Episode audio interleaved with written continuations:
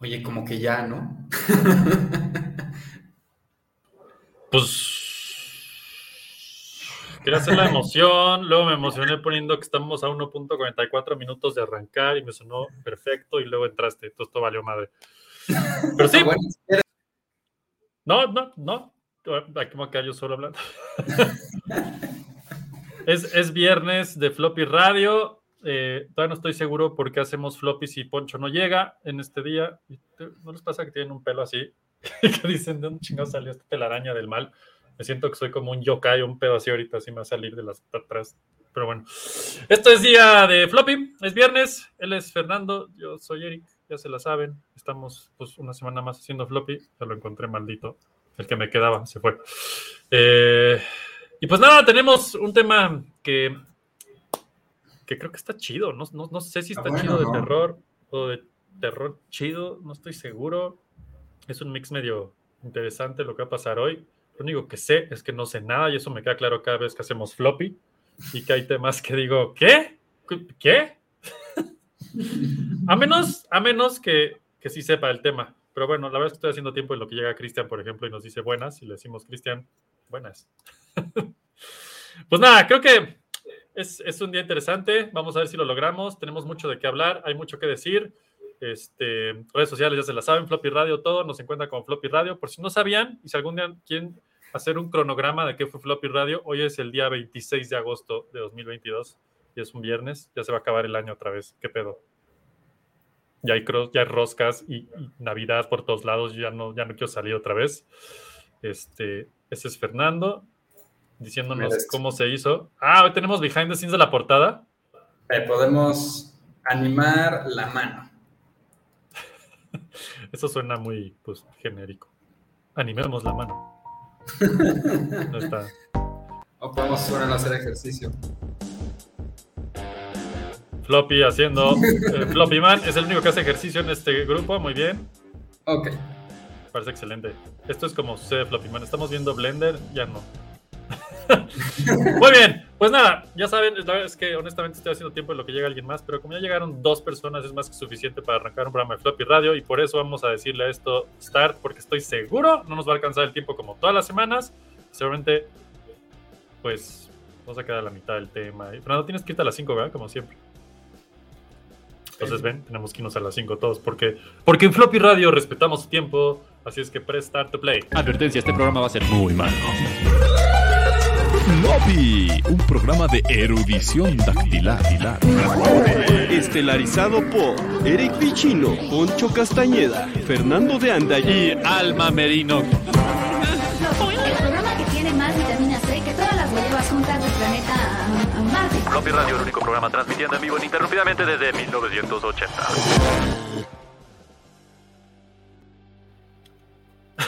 Hubo un momento muy bizarro de tu cara al final que no sé si solo yo vi o se me está apareciendo, pero saliste haciendo un zombie al final de esa intro. No sé si no lo ¿Ah, había visto antes. Ajá, hubo un momento muy tétrico, pero bueno. Resulta que tenemos un súper invitado el día de hoy y es Alfonso Castañeda. ya, se, ¿ves? ya se fue, güey. Ni siquiera pudo llegar a su. Pues ya, Poncho, este. Poncho, no nos dejes, no nos dejes. Pero bueno, la verdad es que tenemos un invitado especial el día de hoy, es nuestro querido Dan Campos, que está transmitiendo desde la Baticueva, en la oscuridad total. Eh, la verdad es que lo tenemos en un programa de protección de testigos y pues por eso estamos... Vamos a hablar de unos temas delicados. Queremos que nadie sepa quién es Dan Campos. Lo pueden seguir como Dan Campos, pero pues eso ya es pedo de ustedes. y de hecho, este, ahí aparece mi nombre. Por eh, soy testigo protegido, tan protegido que mi nombre aparece dos veces aquí. Entonces, para que no quede duda de quién no soy. Doblemente protegido. Sí, señor. El buen Dan Campos, bienvenido. Muchas gracias, gracias por esta invitación, gracias por esta oportunidad de estar con todos los floppy escuchas. Bienvenidos a esta transmisión. ¿Cómo estamos todos? Bien. Yo creo que bien. Sentí más energía, de la que estoy acostumbrado a recibir esta hora. Fernando normalmente está durmiéndose más o menos a esta hora, entonces, qué bueno que viniste, Dan. Fer, ¿por qué invitaste a Dan? ¿Por qué invité a Dan? O sea, es Dan, aparte de dar noticias tecnológicas, él eh, fue encargado de respaldo de datos de una empresa enorme y De hecho, ¿te acuerdas de esta? ¿Umbrella? Exactamente, Umbrella Corporation. Ajá. Lo sabía. Sí, él respaldaba los datos de Umbrella. Ok, ok, sí. Esto todo tiene sentido, ya sé quién eres, Dan.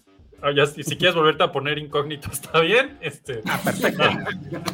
De hecho, mira, incluso para, proteger este, estos momentos, le, platicaba yo a este Fer, por ejemplo, si tengo que irme al baño o si llega alguien con el ataque terrorista y ven que aparecen puntos rojos en mi frente, tengo preparado un loop infinito para que el programa siga y alguien haga la voz, entonces este, no van a notar mi ausencia. ¿eh? Es hermoso. Es hermoso. No sé por qué no he puesto eso en, este, en todos los floppies que hemos hecho hasta ahora. Necesito uno de esos videos. Lo voy a hacer. Me parece excelente. Y reacciona a lo que dices, mira. Sí, Dan, ¿qué opinas de lo que se dijo? Te dije, está cañón. sí, es impresionante. Fernando, es impresionante. muy bien, muy bien. Pues ahí está. Este es Dan que nos va a platicar de cómo burlar la seguridad de Umbrella si trabajaras ahí, por ejemplo, este, o cómo sobrevivir a, salir de ahí con la información. O sea, no sé exactamente. Dan, Fer, ¿qué más estás diciendo, Dan? La verdad te interrumpió horrible. ¿Qué? Ah, perdón, perdón. le preguntabas a Dan. Pensé que eras un loop. Dije, no sé si es un loop o es él, pero ya vi que sí eres tú. Exacto. Sí, pues eso, básicamente. Eh, pues Dan tiene mucho conocimiento de. Pues si quieres tú, preséntate, Dan, porque. Dan, ¿por qué, está, qué nos vas a platicar hoy? ¿Qué, qué, ¿Qué sabemos que no sabes? Que no sabes ¿Cómo es que llegaste aquí? bien fácil, me mandaron una liga y me conecté. Entonces, ya, ah, se acabó el programa, este, podemos hablar de otras cosas. Eh, bueno, yo he trabajado mucho tiempo en el terreno de la, postproducción. Actualmente me enfoco más en, divulgación de, información sobre tecnología. Entonces, busquen el podcast de Noticias de Tecnología Express, que sale todos los días. De hecho, salió hace. Estaba con Fer, le, comentaba que déjame público de volada el programa para poder venir a este programa. Entonces, por eso tenemos toda la preparación, las luces y todo eso. Y los losers también, aquí estamos algunos. Los losers estamos listos. Sí, sí, señor. Entonces, este, eh, eh, en el tiempo que trabajé en postproducción me, especialicé, eh, ahora sí que trabajando más de 10 años, en el manejo, administración, respaldo de datos. de hecho, ahorita les voy a platicar de cuáles podrían sus mejores opciones para que sus datos estén bien respaldados. No es aburrido en el sentido de que, ah, además me pagan por esto y yo te recomiendo que compres 20 discos duros de la marca que me pagan. No, no, no, no. Vamos a ver sobre opciones que son viables. Y, por ejemplo, también voy a ilustrar con algunos casos, incluso de la cultura popular, sobre la importancia y cómo incluso se refleja en, algunos de estos detalles. Eh, platicaba con Fer, por ejemplo, sobre el manejo de, datos. Tú sabes que eh, actualmente es muy fácil contratar un plan, por ejemplo, de Dropbox, de OneDrive, de Google, para que tengas tus datos en, la nube, ¿no? Sí. Que en realidad la mayoría no lo hacen y las buenas prácticas indican que deberíamos de tener por lo menos tres respaldos. O sea, tienes tus datos con los que trabajas en tu computadora en este momento, Después de esos tienes eh, los datos precisamente respaldados en un disco duro que está en el mismo lugar en donde, en donde estás, tal vez un disco duro portátil al lado. Después que tengas en la misma ciudad, pero en la casa de, no sé, de tu novia, de tus papás, un disco duro con tu respaldo que hiciste en la semana. Y lo ideal es en, en, otro lado, donde si llega a ocurrir, si estás en la Ciudad de México, por poner un ejemplo, y cae un, un, terremoto, o si estás en Japón y cae un tsunami, pues en, en otra ciudad, ¿no? Godzilla eh, puede caer en Montra, ni se diga. Este, Y también, y desde luego, tener un respaldo en la nube. Honestamente, prácticamente nadie hace esos datos y precisamente llega Poncho a decirnos que él sí maneja sus datos de esa manera, ¿no? Poncho. Yo quería hacer la entrada estelar porque ya soy como invitado. la, era, la era de oscura llegó primero y Llegó la era oscura. Sí, tenía otra cosa abierta y no me dejaba entrar, pero ya entré. Pero de, de hecho, mira, ahorita que entré, sí tengo mis datos, bueno, no todos los datos, pero todavía tengo esto que se llamaba disco duro. De hecho, no sé si se acuerdan, pero mira. Mira, aquí tengo todo respaldado, güey. Todo respaldado. Y, y, sí. sí tengo respaldos, pero no de todo. Y sí hago como dos cosas de respaldo siempre. Creo que por paranoia perderlos, pero ahora que estamos hablando de este tema, como dice Dan, la verdad es que estaba en la fila del súper claro, ya voy al súper a comprar pañales, ¿no? Así de leyendo artículos como, ah, maldita sea. Este, no, pues ya fue. El día que Snake Plitzen active y se vaya toda la Gaber, pues ya. Y eh, hablando un poquito de referencia sobre que yo eh, trabajaba con Umbrella Corporation, voy a compartir imágenes por las cuales espero que en Facebook y en YouTube no nos vayan a tirar el video. Están suficientemente protegidas Pero no sé si se acuerdan de un clásico moderno de la cinematografía, eh, Sí. Batman contra Superman. Sí, sí, película. una ganadora de Oscars y todo el pedo. Exactamente, ganó este. Racis Óscares. Creo que tiene un, un león de oro, una cosa León por el Oro, estilo. sí. De hecho, la película más taquillera del año, sí, sí, de- del siglo, de, bueno, de esta última década. Sí, Exacto. esas cifras. Entonces, tenemos el, el- el- el segmento en el cual eh, Bruce Wayne, Bruno Díaz, se quiere infiltrar eh, precisamente en la fiesta del ex Luthor eh, para robar eh, los diseños de logotipos que, que tiene de, de la Liga de la Justicia, porque pues, no, no podía contratar a alguien en Fiverr, ¿no? Entonces era más fácil. Pues sí. Y, por ejemplo, aquí vemos esto y yo cuando vi eso, ha- hagan de- imaginen mi cara como Leonardo DiCaprio, así este, señalando de que reconocí eso.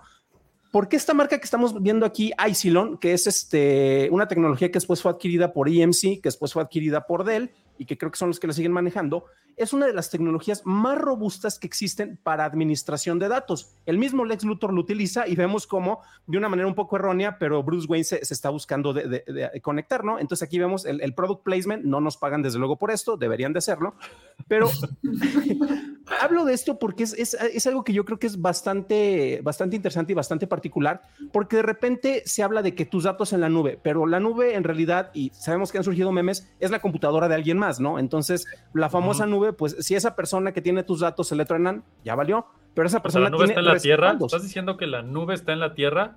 En el planeta Tierra, sí, en alguna parte de la estratosfera, atmósfera y esas cosas, ahí hay nubes, Estaba ¿no? seguro. Estaba seguro, estaba seguro.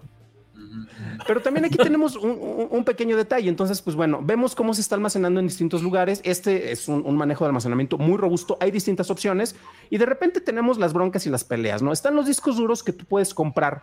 Eh, Vimos los floppies, que desde luego en su momento este, fue, fue la sensación. Luego teníamos los, los zips. Este, tuvimos distintas maneras de, de almacenar los datos. Pero imagínate que tenemos un evento catastrófico. Y ahorita les quiero platicar de una novela que le, le he platicado, por ejemplo, a Fer, que a mí me, me encantó mucho. Eh, se llama La Primera Iglesia de la Luna. ¿Y qué pasa en Wow. esta novela? Tiene, tiene dos detalles muy fascinantes. Es en un futuro que no es, eh, no es demasiado lejano, en el cual prácticamente toda la información que teníamos de la Tierra tuvo que pasar por una especie de, ¿cómo, cómo decirlo? ¿Cómo catalogarlo? De reset, porque la información que tú tenías la estás almacenando en la nube. Lo mismo hacen las empresas, lo mismo lo hacen los gobiernos. Lo estás contratando en la nube de Amazon, por decir un ejemplo nada más, ¿no?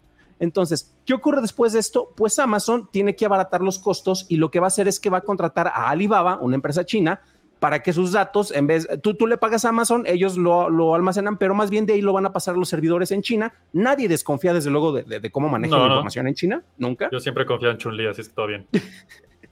Sí, no, es que con esas piernas eh, se ve que soporta toda la información, desde Soporta luego. la información, claro. Y luego resulta que pues a los chinos ya no les salía el costo, entonces contratan un servicio de la India para que almacenen los datos y resulta que en lo- salía más barato, pero para que saliera el costo y fuera más barato ese almacenamiento de datos, pues contrataron menos personas y compraron discos duros reutilizados en Amazon. Ahí tenemos hasta una especie de loop y un ciclo. Y ojo, porque esto que les digo pasó en una de las empresas que, que- que trabajé, en la cual eh, los datos de, de administración del SAP, híjole, mano, pues compraron discos duros de segunda mano. Entonces, cuando se les tronaron los discos duros, valieron gorro y fue una pesadilla, pero es otra historia para más adelante. Tendría que cambiar las luces para algo más estratosférico. Sí, dramático, es que-. ¿En Umbrella o en dónde? Exactamente. Este, y bueno, el punto es que subcontratan con los de la India, los cuales no tenían toda la infraestructura, se les tronan los servidores, pero para esto, si ya tienes una copia en digital, ¿para qué quieres la copia en física de tus informaciones, ya sea en fotos, en, en videos, en lo que sea? Todo está en la nube, destruyes todo lo físico y resultó que se fue pasando de un lado a otro lado, a otro lado, a otro lado, y en la India se les tronaron los datos, entonces tienen que volver a empezar a reescribir la historia. ¿Y qué es lo que empiezan a hacer? Pues vamos a ver de cómo nos acordamos. Y en la novela lo tratan de que, ah, esto es un futuro. Se trata de la primera iglesia que está en la luna. Entonces, un dato tan básico de la luna, que es donde ocurre la mayoría de la historia, es, oye, este, pues la luna la, la fundó una persona que la fundó aparte, ¿no? No, no es que la Claro, descubrieron. claro, por supuesto. No, no, la Fue el que descubrió la luna, imagínate, Sí, sí, sí. aparte, ¿no? Puta, mm, Bueno, pero ¿quién la pisó por primera vez? Ah, es que es Cristóbal Colón. exactamente. ¿Quién fue el que llegó? Casi, casi no. Llegó Buzz Lightyear. Ah, chirrión. Neil Armstrong. No, no, no, es que vemos unos registros y parte de lo que tenían en periódicos medio rotos y cosas así, veías que un tal Buzz Aldrin había llegado a la luna y ellos, ah, pero tenemos una película donde vemos a un astronauta y es Buzz Lightyear. Entonces, Buzz Lightyear fue el primero en llegar a la luna. Vas Sí, viendo sí. cómo se va alterando esa información. Siento, Entonces, siento que nos estás diciendo exactamente cómo se ha escrito toda la historia de la humanidad, básicamente. Es, es, es O sea, ¿que ¿estás fabuloso. diciendo que la biblioteca de Alejandría estaba guardada en discos duros? Sí, de, de madera. Exactamente. Esa era información, esa era una base sólida de respaldo. ¿no? Sí, sí. Pero bueno, este es un ejemplo muy, muy- que puede sonar muy absurdo, pero conforme va pasando el tiempo y conforme vas viendo las prácticas de distintas empresas y las prácticas que hacemos nosotros, o sea, tu mismo celular de repente te dice, oye, ya estás llenando la memoria y el disco duro de, de- de tu chunchesta, tienes un respaldo en Google Drive, por poner, o en iPhotos, en donde tú quieras, ¿no? La plataforma que uses. Ujú. Pues ve borrando datos de tu, de, de- de tu celular, no te preocupes, está en la nube. Entonces, control. pues, O págame más, sí, sí. Ah, exactamente. Entonces, si se fijan, estamos llegando poquito a poco a ese futuro que yo creo que no va a ser este tan, tan, tan catastrófico. Pero a ver, pregunta para los tres, porque yo ya he hablado demasiado. ¿Qué pasa si llega un evento catastrófico y se destruyen todos los respaldos de los datos que tienen ustedes? Por ejemplo, Poncho, ¿tú qué harías? Se va a poner muy divertido este tema. Declararme divorciado. No, este. Es que pierdes i- identidad, ¿no? Bueno, que fue lo, lo que le pasó a este. Ay, Anonymous, al hombre más odiado de Internet, lo, lo mataron oficialmente en California, le borraron todos los datos, todos sus registros Lo y demás, lo y fue nadie. ajá. Entonces, Lo blipearon. na- Nadie, sí, porque si se operan todos los registros, pues pierdo mi acta, mi DNI, mi, el IFE, tarjetas, todo. Pues qué libertad, ¿no? ¿Qué? No, Así no, y luego, así- y el súper, la que- los pañales. Adiós. Hacienda. Así, de, de- de- no. Regresaríamos al trueque, ¿no? Ajá. Sí. Es una locura, no, no sé. Sí, pero en el Inter nos moriríamos la mayoría porque pues la cadena de suministros y todo se rompe. ¿Qué comemos mañana? Se convertiría esto en Mad Max. Esto sería Mad Max, tal cual, así. Todos contra todos y. Pero no. sin recordar para qué estamos matando por gasolina. Exacto. Sí. ¿Caso qué? Sí. Eric, Sí, ¿tú querías? No, pues, pues ser libre. Sí, pues ya, pues ya. ya. Ya lo hice una vez, ya borré mi disco duro una vez, así es que ya, ya sé lo que se siente estar ahí. Y este es una historia muy vieja de floppy, pero no, si, se, si perdiera toda mi información de todo lo que tengo hoy en día, pues yo creo que todos nos, no- pues nos unos, un par de días la pasaríamos muy mal. Probablemente nadie sabría de nosotros, porque cómo chingados van a saber de nosotros si no hay nada como saber de nosotros. Y después de eso, diría yo, bueno, ahora que ya no soy nadie y puedo ser cualquier cosa, ¿qué chingados sigue? No sé, está, está, sí te pone a pensar, la neta. Y, y me ha pasado, que digo, a todos creo que nos ha pasado que hemos perdido por ahí un disco duro o algo así, y dices, bueno, pues quién sabe qué había ahí. Ojalá un día no diga, necesito, fuck, estaba en ese disco duro, y hasta ahora no me ha pasado, ¿no? Pero, o sea, sí te pone a pensar como, y luego está la contraparte, ¿no? Que es, Que No, ¿Realmente no extrañas necesito ese disco todo duro. eso? Ajá. O sea, ¿no? Porque aquí tengo discos y discos y discos duros, además de floppies. Y, y- pues, así que, puta, los uso un chingo. ¿No? A mí, a mí el que me da más cosita es la nube, la verdad, porque sí siento que cualquier día un güey se tropieza en un Switch y valió madre todo. Y como, bueno, se acabó. ¿no? Sí. Tú, Fer, Yo, de hecho, hace poquito eh, valió que son mi disco duro. Y sí, Ah, sí, es cierto. ¿Cómo olvidar Sí. ese- esa crisis de la vida de Fer? Sí, y en ese momento era como, si me pongo a rescatarlo, me va a costar más entre tiempo y dinero que sentarme y volverlo a hacer. Y ya algunas cosas, o sea, la mitad de las cosas las hice y las otras las di por perdidas y ya. No fue tanto porque no fueron... Tengo un disco donde tengo 20 años de historia y en ese nada más eran como 3 meses y pues, pues ya, había que volver a empezar y listo. O sea, te Pero quedaste con cuando la lo historia, pierdes. perdiste la actualidad. Ah, porque cuando cambias de laptop, en realidad luego te pones a limpiar cosas y dices, ¿para qué necesitaba todo eso? Y es como Sí, empezar ok. de nuevo. Pero si lo pierdes así como porque se tronó, a ese te duele. Especialmente por Es los clientes, porque si estás a punto de entregar y llevabas un mes trabajando, Ah, bueno. es loco. Eso sí es un problema. Y si no, pues haces lo que dan, te vas y te escondes en otro país y ya. Exacto. Pero, por ejemplo, ¿qué pasa si hablamos de- del cúmulo, por ejemplo, la librería del Congreso? Este, y lo menciono porque, por ejemplo, bueno, tenemos este programa que se está transmitiendo en video, en video, en video y también hay versiones en audio y cosas por el Ajá. estilo. unas cosas son más fáciles de, de- de compilar en, en archivo. Y tenemos plataformas, por ejemplo, este, ay, los que compró este Anchor, los que compró Spotify. Sí, que yo señor. estoy peleado con esos güeyes porque te dicen, nosotros te hospedamos y todo es gratis. No, porque ellos almacenan todo lo que se sube en archive.org, que es un servicio que muchos hemos utilizado.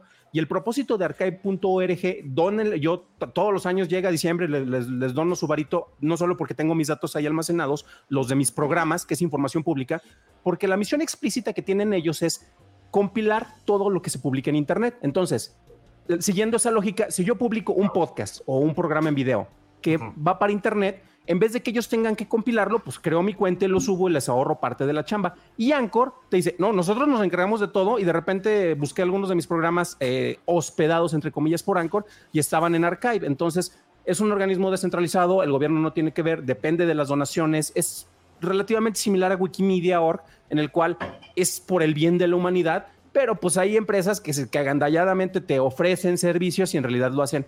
Pero de repente, hablábamos ahorita de un entorno postapocalíptico. Ahorita tenemos muchas comodidades y productos culturales. Entonces, por ejemplo, el mejor ejemplo, y por eso cambié el estilo de luz, es esto que tengo aquí, que es mi famoso Blu-ray de, de los Muppets. Como debe ser, Es- claro.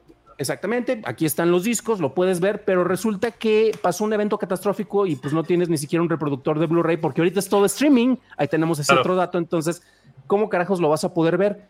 Alguien que no tenga conocimiento de la tecnología que estábamos utilizando, ni de chiste vas a ver que con un láser vas a poder estar reproduciendo esa información del disco. Y es donde llegamos a cuestiones que son eh, un poquito más arcaicas y es interesante porque estas te ayudan a recuperar. Entonces, no tengo un proyector de celuloide, pero tengo aquí mi celuloide y ustedes van a poder ver, bueno, no exactamente porque tengo que Pásalo rápido, pásalo rápido. Exactamente, en chinga, ¿no? Pero la cuestión es que una persona va a poder llegar a ver esto y al momento de empezar a verlo dice, aquí hay algo, aquí hay una historia. Sí. Es más fácil que con esto cons- construyas una lámpara rudimentaria y lo puedas proyectar Ah, a claro. que trates de reproducir acá. Entonces tenemos esas cuestiones que de repente como que uno no, no, no, no quede dice, es que la tecnología, es que el streaming, no necesitamos formatos físicos para nada. ¿Para qué? Porque, volvemos al caso, todo está en la nube. ¿Para qué nos preocupamos, no, muchachos? Que muera lo físico, al Y de hecho diablo. tienes razón. En, uno de los juguetes que le compré a mi hijo venía un, un de Playmobil, venía un DVD de catálogo. Y en cuanto lo vio fue de...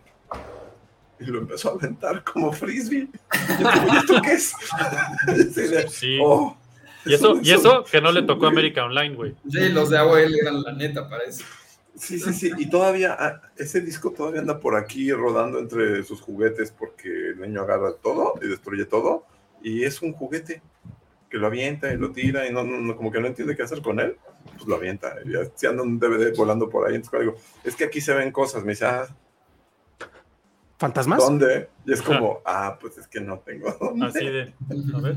Ajá, no te creo. Lo que, justo lo que decían. Sí. Pero de hecho, también tienen un problema, ¿no? Los CDs y DVDs, de que con el tiempo, o sea, son obsoletos, e incluso el film. Sí, o sea, después pues hasta de los discos duros. A ver, cuéntanos, Dan. Es que sí, sí, No, en rápido. parte, pero dice, depende. Aún recuerdo por ahí del 99 cuando en un disquete me pasaron el juego de Legend of Zelda de Game Boy y el emulador en otro, o sea, tenían que ser dos, sí, para que no se Oh. junten. Es que no cabían. Bueno, ahora en mi teléfono entra todo el catálogo de Game Boy y hasta de PS1, o sea, sí, ¿no? O sea, Sí. esto, esto cómo se come o qué pedo. Es como, Sí, sí. se lo vas a tu hijo a ver qué hace, güey. Es, es una armónica. Es una armónica. Exacto. Y, y es que es- eso es curioso porque igual, regresando a lo de los formatos físicos, y ahorita vamos a ver eso, Sí. depende en qué lo almacenes. Ahorita me voy a ir a, por ejemplo, este es un Kindle de segunda generación.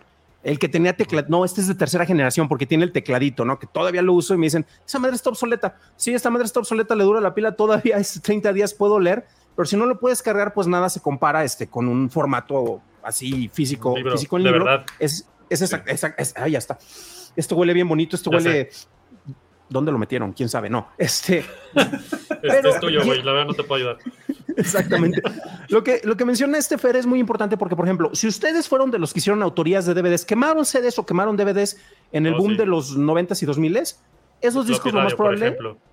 Lo más probable es que esos discos en este momento sean inutilizables y tengan hongos, porque Es tienen un periodo de vida entre 6, 8, 10 años, dependía la marca. Yo me acuerdo que si comprabas, yo me acuerdo de esto por las autoridades de DVDs. Iba al mercado este, a comprar este por bonche o puedes ir este, a, a- este, a Tepito, donde tú quieras, Tenían que ser Sony, tenían que traer una R al final para que supieras que es un lote que vino de la fábrica del norte y esas madres te duraban más. Ahorita todos ya están muy obsoletos. Pero esos formatos como CDs o DVDs en los cuales almacenamos buena parte de la historia, e información, muchos, si no tienen un cuidado adecuado, se van a echar a perder. Por ejemplo, la Librería del Congreso en Estados Unidos, la Filmoteca del UNAM aquí en México concretamente, hacen una labor impresionante de, de- de restauración. Ahorita lo que yo les enseñé del carrete, pues para nada está eh, con enfriado, son un par de trailers de cine que qué bonitos se ven. Sí, pero sí. esas cosas no van a funcionar en mucho tiempo, pero tienen una vida útil mucho más larga. A, por ejemplo, un disco duro. Un disco duro, si se te daña, sobre todo este sólido magnético, tienen distintos periodos de vida. Tú sabes que los compras por distintas circunstancias. Un disco duro magnético te va a durar mucho más tiempo. Es, le caben más datos y es más barato. Por eso muchos van para allá, pero pues tus 7200 revoluciones de, lo que gira no es necesariamente lo más rápido y somos bien desesperados ahorita. No quieres la información ya, por eso se usan otros medios. Un disco sólido pues hace que tu compu corra más rápido, tienes la información más rápido, etcétera. Y aparte, con- usualmente tienes en los servidores de la famosa nube, es en lo que se almacena, pero no es lo más conveniente.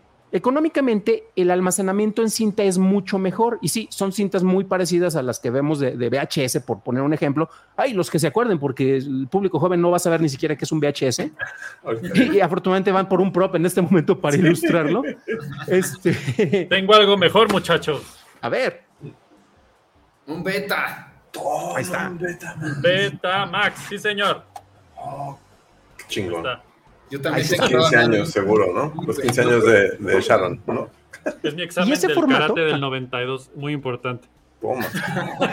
oye, ¿no- ¿no juegas con esos la trivia de que vamos a ver si es eh, video de cumpleaños o película porno? Sí, no- Sí, es como, ahí va, no sabemos qué va a pasar. Agárrense. Exacto. Pero bueno, esos formatos de cinta tienen una vida útil más, más grande porque va de los 60 a los 90 años.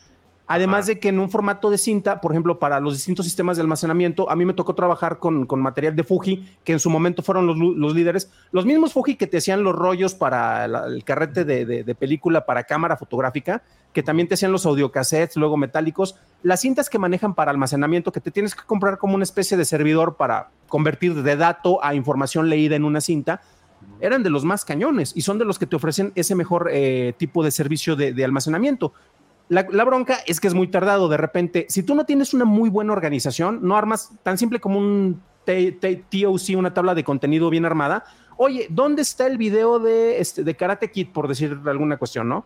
Este, ay, no, pues vete a explorar. Ahí está, ahí lo encontraste de volada.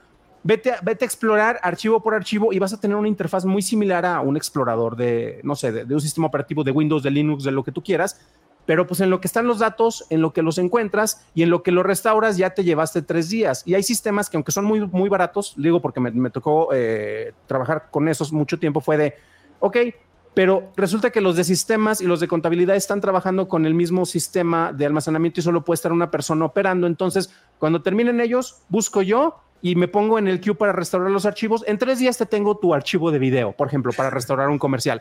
Pues me mandaban a la goma y les dije, ven, les dije que no compraran esta fregadera, pero es lo más barato. Para almacenamiento a largo plazo, es lo mejor, es lo ideal que todo mundo debería de tener si, si administras datos, pero como tu fuente así de que la que tienes en otra ciudad, no, la que tienes en Toluca, la que tienes en Querétaro, eh, porque tiene el, el periodo largo- más largo de vida. Los discos duros, usualmente, si no los usas, se dañan y si los usas, se dañan más. Entonces, una buena Maldita política es que deberías de estar cambiando y actualizando los discos duros entre cada 5 y cada 10 años, cada cuando lo hacemos en realidad.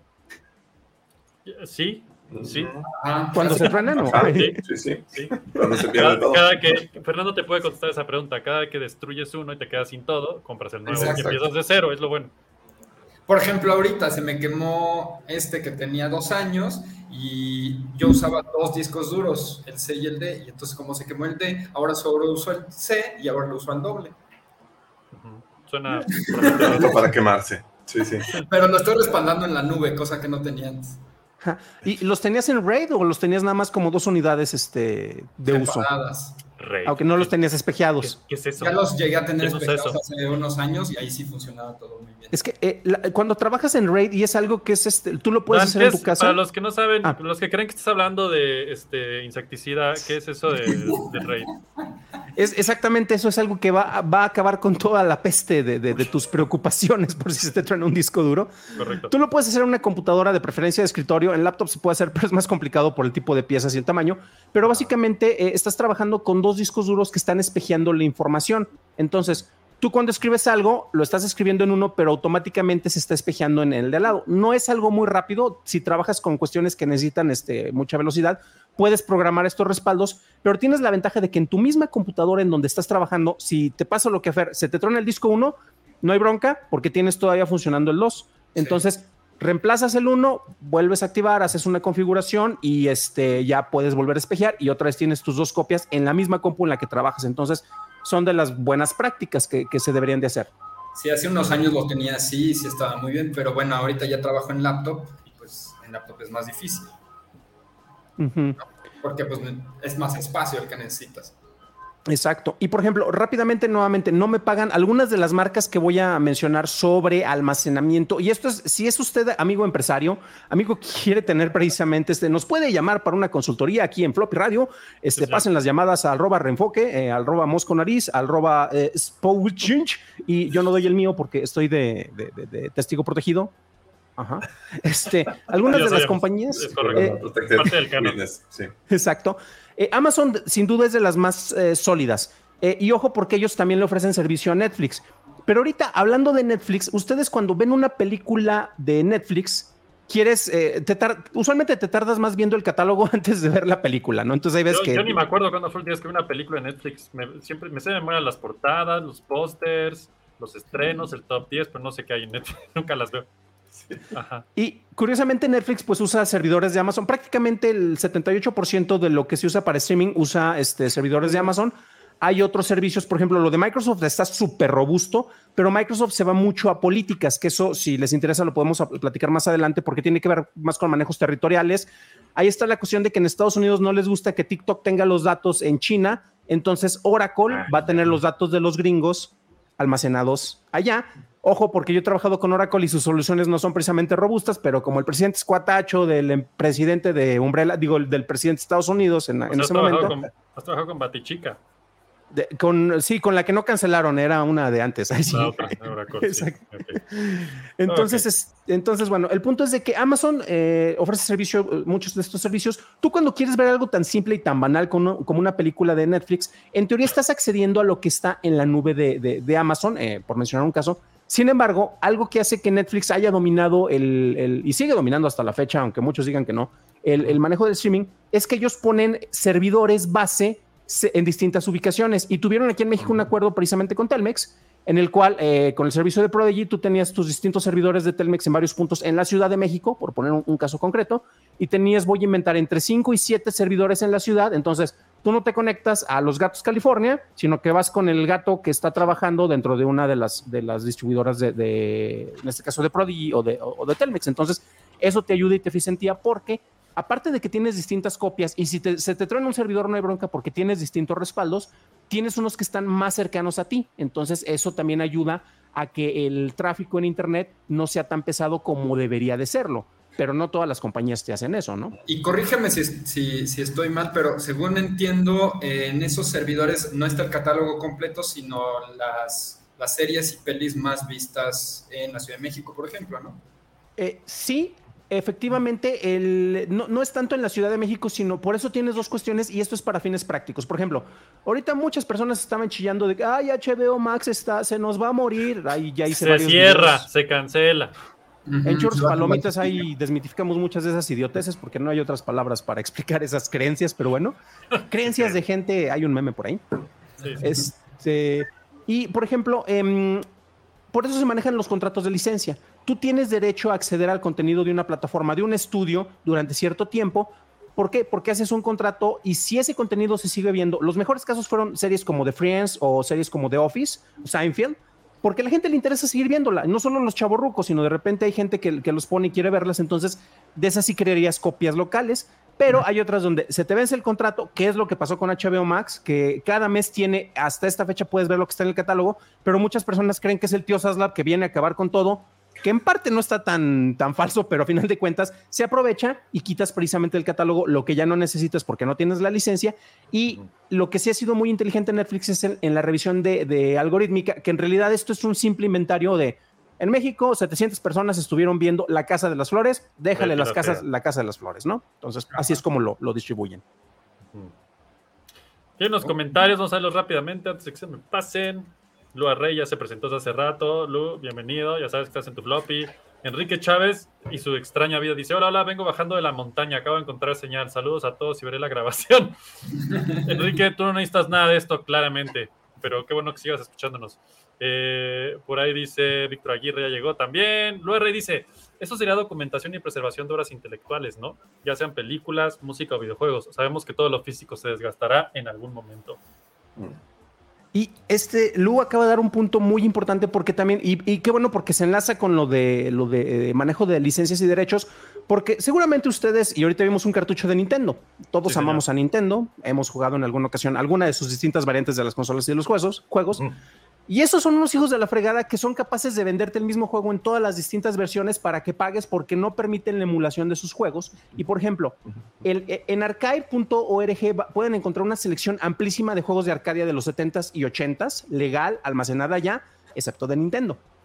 Claro. Esos güeyes no están en pro Ah, de la preservación de archivos porque quieren un control absoluto de todo lo que tienen. Ojo, porque vienen de otra mentalidad. Recuerden que Nintendo, y esto no ha cambiado a nivel corporativo, Nintendo. Viene de una compañía de hacer juegos, de hacer cartas, literalmente. Entonces, su pensamiento no están pensando en respaldos, ellos están pensando en cómo podemos hacer un port para volverte a vender el, el mismo Super Mario 3 en la consola que tengamos ahorita, este, el Wii, o sea, en, en todos los ports que puedas. Exacto, pero jamás lo vas a poder adquirir por otra cuestión y es completamente ilegal que tú tengas, aunque hayas comprado y hay una protección precisamente que implica que si tú tienes el objeto físico, por ejemplo, ahorita yo estaba hablando de mi película de los Muppets, aunque aquí tenemos muchas restricciones en la parte de atrás, Que nadie lee. legalmente- Ujú. Que nadie lee. Legalmente en Estados Unidos, porque eso es importante hacer la distinción, puedo tener una copia digital que yo ripié eh, si tuviera un lector de Blu-rays en mi computadora, que no tengo porque mi computadora ya no tiene lector de, de Blu-rays, Sí. pero legalmente puedes tener esa copia que sería ilegal. Nintendo te lo prohíbe explícitamente con todas sus copias. Ellos están muy en contra del almacenamiento de eso. Ahora bien, eh, recordemos que también eso es, y estoy completamente de acuerdo, se deberían de respaldar todas las obras que tienen. Por ejemplo, la Biblioteca del Congreso de Estados Unidos todos los años decide qué películas se van a incorporar. Y no es como las películas de este año, sino las películas de hace 10 años que representaron un momento cultural eh, que, que a final de cuentas tuvo un impacto en la sociedad. Estas se van a respaldar y vamos a hacer dos copias que se pasan allá. En México, la Filmoteca del UNAM hace ese tipo de restauraciones y tienen ahí todo el material. Es un show, eh, hay personas como Viviana García Besné, que ella es este, heredera de, de los, de, de los derechos del santo. Bueno, ella no tiene los derechos de- del santo, sino heredera de la familia de los Cardona, que hicieron muchas de las películas del santo y ah, platicaba de eso. Y ella se dedica muchísimo a la restauración. De hecho, Nicholas Winding Refn, un cineasta muy conocido al cual yo le estaba haciendo sutilmente el tributo con los juegos de luces al principio, como del Sí, Demonio de León, este, él colaboró en la restauración de dos películas que estaban en el acervo de los Cardona que se veían muy mal eh, y acaban de salir, se ven preciosas, son hermosas y esas van a ir a, a un catálogo nuevamente de, de- de archivo porque tienen relevancia cultural. Sí, la película de Santo contra el Cerebro del Mal eh, tiene relevancia Muy cultural. buena, Está muy buena. Obviamente. Eso ni se, ni se discute, pues. Y la cuestión es de que eso tiene esa relevancia, pero piensa a nivel usuario. Y esa es una bronca que tenemos en el paso de la historia. Eh, Fer, tú mencionabas lo de la biblioteca de, Alejandría. que ¿Qué tal si al final de cuentas eran puros pergaminos este porno? ¿Qué es lo que pasó cuando, con- conforme se fueron haciendo excavaciones en Pompeya? Y de repente eh, yo he tenido la oportunidad de estar allá y ves indicaciones de literalmente las flechas que eran este, indicaciones fálicas puestas en el piso te llevaban al burdel más cercano porque era parte de la cultura, porque era un puerto y tenías que tener intercambio cultural y de otras cosas por allá. Sí, sí, te Pero cuando empezaron a hacer la- la- las, escar- las escarbaciones, ven eso y creo que fue por ahí de los 40, se escandalizaron y dijeron, no, no, no, no, no, aquí no tenemos que hacer nada, vamos a un lugar que se llama Sancto. Y después ya se continuó porque sí tiene una relevancia cultural. El Pero curiosamente- Tiene relevancia cultural. Y en Pompeya estaba a todo. Exacto. Exacto. Sí, sí. Pero curiosamente, de repente tienes que, depende qué generación te va a decir, esto se debería de restaurar y se debería de conservar y cuál no. Antes era más fácil porque no tenías muchas personas que tuvieran la capacidad para registrar la historia, escribirla, entonces tenías menos materiales para poder catalogar y almacenar y respaldar. Y por ejemplo, hay una frase que a mí me encanta, eh, que se utilizó mucho en los comerciales de criptomonedas, concretamente en el último Super Bowl, que dice que la, suerte favorece a los, eh, a los aventureros, ¿no? Esa frase, eh, no sé si sepan quién la dijo originalmente. Bueno, fue Matt Damon en un comercial de criptodivisas, pero no sé si saben a quién se le atribuye. No. No, sí lo ubico, pero no, no tengo idea. Ahí. Matt Damon. ok, esa, esa dato de trivia, esa frase la dijo Plinio el Viejo cuando se iba a acercar al Vesubio cuando estaba a punto de explotar porque quería registrar todo cerca. Plinio el joven que estaba por allá y era su achichincle dice, no, estás loco, yo me voy, nos va a caer ceniza y nos vamos a morir. Y él dice, no, porque la suerte favorece a los aventados. Ahora sí que la suerte es de los aventados, diría Juan Escutia por acá. También. Se lanza para allá y se murió. Entonces, eso de que la suerte favorece a los que se avientan, pues en realidad no, no los favorece porque se mueren al día siguiente. Y curiosamente, Plinio el Viejo era una de las eh, personas que hicieron mayor catalogación histórica que permanece hasta nuestros tiempos. Entonces, ahí se están juntando varios hilos de esta conversación. Interesante, interesante. ¿Y Alejandría? ¿Tú cómo ves, Dan? ¿Pero y Alejandría? ¿Qué? ¿Qué? ¿Por qué? No. Fer, ¿qué le hiciste? ¿Cómo, ves, Dan, las, como los experimentos que hay, por ejemplo, de, de, guardar la información en diamantes y cosas así más sólidas, digamos, que pudieran aguantar unos miles de años? Pues ojalá supiéramos qué es eso, ¿no? Yo creo que ni ellos saben qué es eso. Es que, es que esto es súper interesante, pero va a depender nuevamente de la capacidad que tú tengas para leer esa información. Hay experimentos, como tú lo mencionaste, en diamantes para, para la, captura de datos. El formato más eficiente es de captura de luz en líquido. Y eso está muy avanzado. O sea, literalmente en un litro de agua tú podrías contener una información impresionante. Regresando ahorita a lo que hablábamos de las películas de, de Superman, lo de Superman, cuando en la película de Man of Steel, donde le inyectan el código genético que está precisamente de toda su raza, eso es muy cercano a la realidad, no es nada más ciencia ficción, porque la mejor manera de almacenar información es en el ADN, en mm. código genético. Y es, esa va a ser la manera, literalmente, eh, yo creo que como podríamos encapsular toda la información de la humanidad, estoy exagerando, pero para eso estamos aquí, podría ser en una rata de laboratorio, encodando en su código genético todo lo que tenemos en música, en cultura y todo eso. La bronca es que llega otra persona en el futuro, digamos que la tienes la rata criogénica o el mosco de Jurassic Park, que podría ser esta otra versión, es un pariente por allá, este, donde tienes esa información, pero la persona tendría que saber cómo carajos va a leer esa información. O sea, lo puede ver y se lo come porque tenía hambre, ¿no? Entonces. O sea, estás diciendo que Waterworld tenía razón completamente. Entonces, este, eh, esa es la cuestión. Eh, eh, por ejemplo, el manejo en diamante a través de lecturas ópticas, desde luego, es el mismo principio que tenemos para almacenar datos en, en, en, en CDs y en DVDs. A través de la lectura con un láser se puede hacer, pero nuevamente la, la, mayor cuestión es que efectivamente se tiene que dejar una manera para que distintas generaciones puedan reconstruir la forma en la cual van a poder interpretar esa información. Entonces, es el único, pero se está avanzando mucho. pero... Voyager, por ejemplo. Eh, ¿cómo, mandaron la información en el Voyager? Recuérdanos cómo fue la placa de oro y todo eso.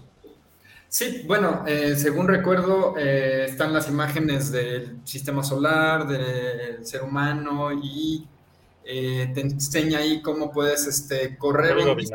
Según yo, en ese disco están las voces de diferentes, exactamente, las voces de diferentes personas de diferentes culturas, animales, pájaros, este, porque obvio IT en su casa tiene un tocadiscos. Por supuesto. Pero la voy a llevar uno. Y ahí está, ahí está el instructivo de cómo usarlo. ¿Cómo usar este tocadiscos cavernario? ¿Qué hacer? Pero imagínate que tú te lo encuentras mañana en la calle y qué vas a hacer con esas rayas.